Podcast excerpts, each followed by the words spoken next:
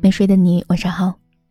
这里是会说话的石像，我是新石像的主播蛇扰。来北京工作一年了，最怕我妈在微信上问我周末有什么安排。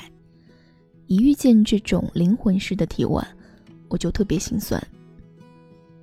你知道我毕业以后的真实生活是什么样吗？我有一点不太好意思跟他说。其实大部分的周末，我都在家里一个人躺着玩手机。明明自己生活里最不缺的就是人，却有一种很微妙的孤独感。上班周围坐了几十个同事，没话聊；下班和几千人挤一趟地铁，不认识。家里不足一百平的房子里。合租了八个人，我到现在脸都还没认全。而且不止我这样，我身边的朋友都过着这样的日子，礼节性的热闹一下，其实都是隐形孤独。经过归纳总结，我把生活分成了下面几个场景。如果不巧你都中了，也别担心，我。和你一样孤单。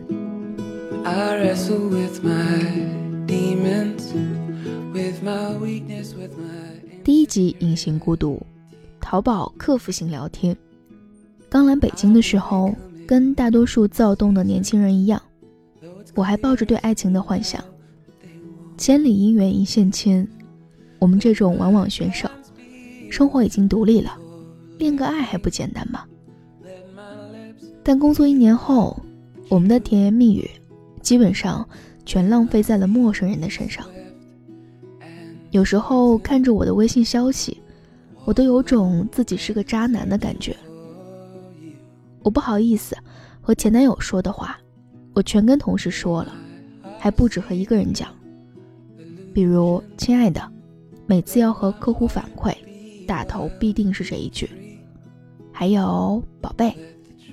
只要催同事干活，这就是我的专用语。我同事说我这叫淘宝客服型聊天儿，明明连屏幕对面的甲方长什么样都不知道，还是一口一个亲爱的。但这又有什么关系呢？反正我的目的就是赚钱。总有人觉得要沟通的人多等于认识的人多等于朋友多等于不寂寞。其实不是这样的，百分之九十的微信对话都立足于工作，百分之九十的工作对话都不想让人回。同事之前给我看手相，非得说我花心，说我男女关系混乱。可能吧，旁边的同事都换了三个聊天对象了，领导也走入了婚姻殿堂，只有我，一打开手机。消息挺多的，结果全是催我交稿的宝贝。北京啊，太让人孤独了。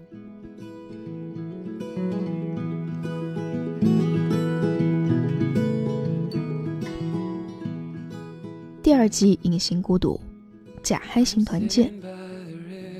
爱情没有了，总归还有同事吧。人家都说。每一个北漂最能感受到集体温暖的场合，可能就是团建了。结果呢，我第一次参加团建，我就知道，我和同事们呀是真的不熟。一走进 KTV，我就能感觉到一种包办婚姻式的勉强。大家的手居然都齐刷刷的放在膝盖上。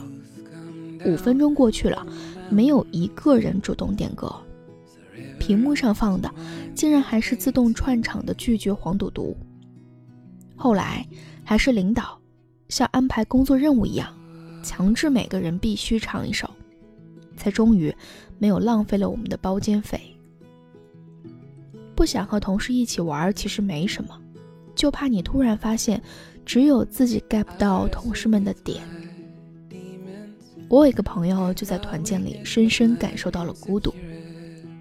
难得大家不叫外卖，一起出去吃饭，总共就六个人，结果剩下五个同事突然开黑了，只剩下一个不会玩游戏的他，格格不入。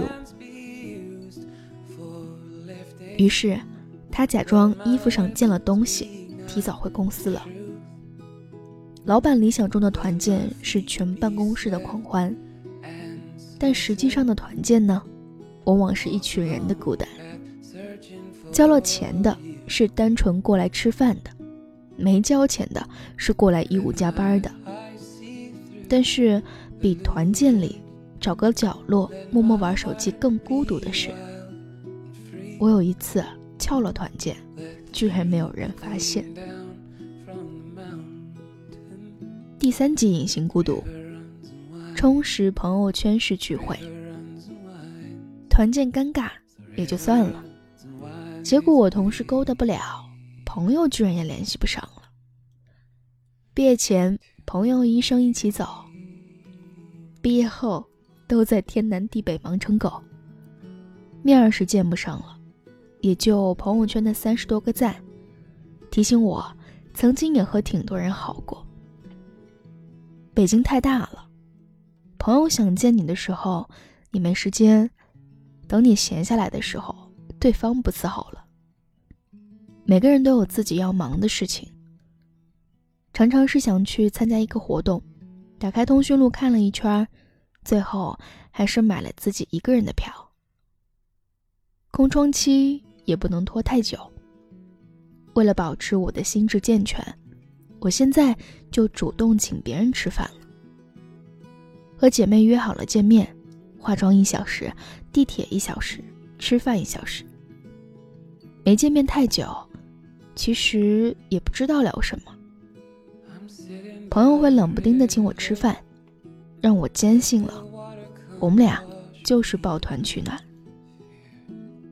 城市这么空，大家凑合过吧。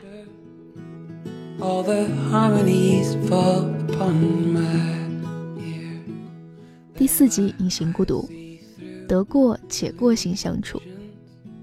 当代的年轻人真的很拧巴，社交的时候觉得自己孤独，但不社交的时候，往往会觉得自己更孤独。不说别的，我来北京没满十二个月，最经常去的就是离家最近的 Costa。其实在家也可以干活，我就是想去那儿蹭点人气儿。不是说我抱怨生活，北京的生活很充实，但是老有那么一刻，你会觉得自己是孤身一个人，约不到别人和你一起去看展，只好自己在北海的咖啡厅写东西的时候，想好好生活，给自己做菜。但是买来的菜吃不完，都烂在冰箱里的时候，这些孤独不致命，但它时不时的就会让你发愣。长大之后，我意识到，孤独是人生的必经阶段。有人享受，也有人害怕。但如果孤独让你想要完全逃避的话，找些任何事情，把这些生活填满，也是一种方法。当你开始尝试迈出第一步的时候，你就会发现，事情已经迎来了一些转机。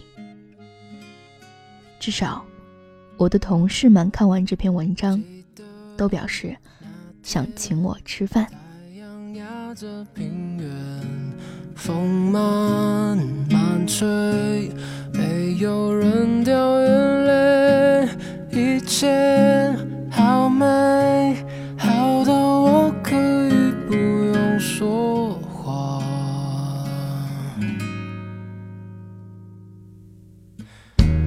金色的侧脸，踩着全白球鞋，风继续吹，世界继续作业。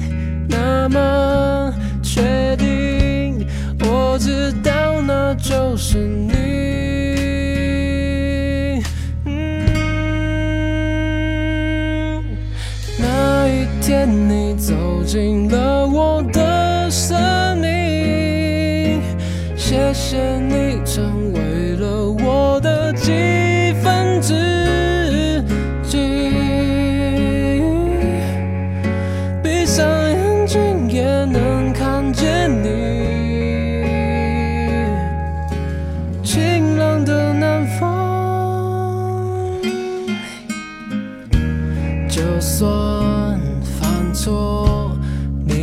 岁月等我就算停留还有你和夜空我算什么？让你无条件的为我。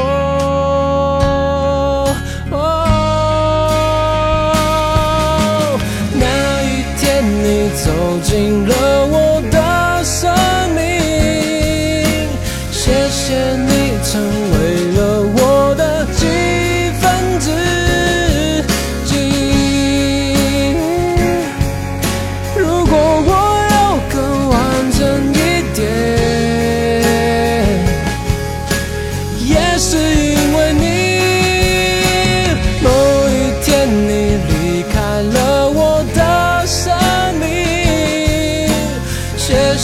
你曾经是我的几分之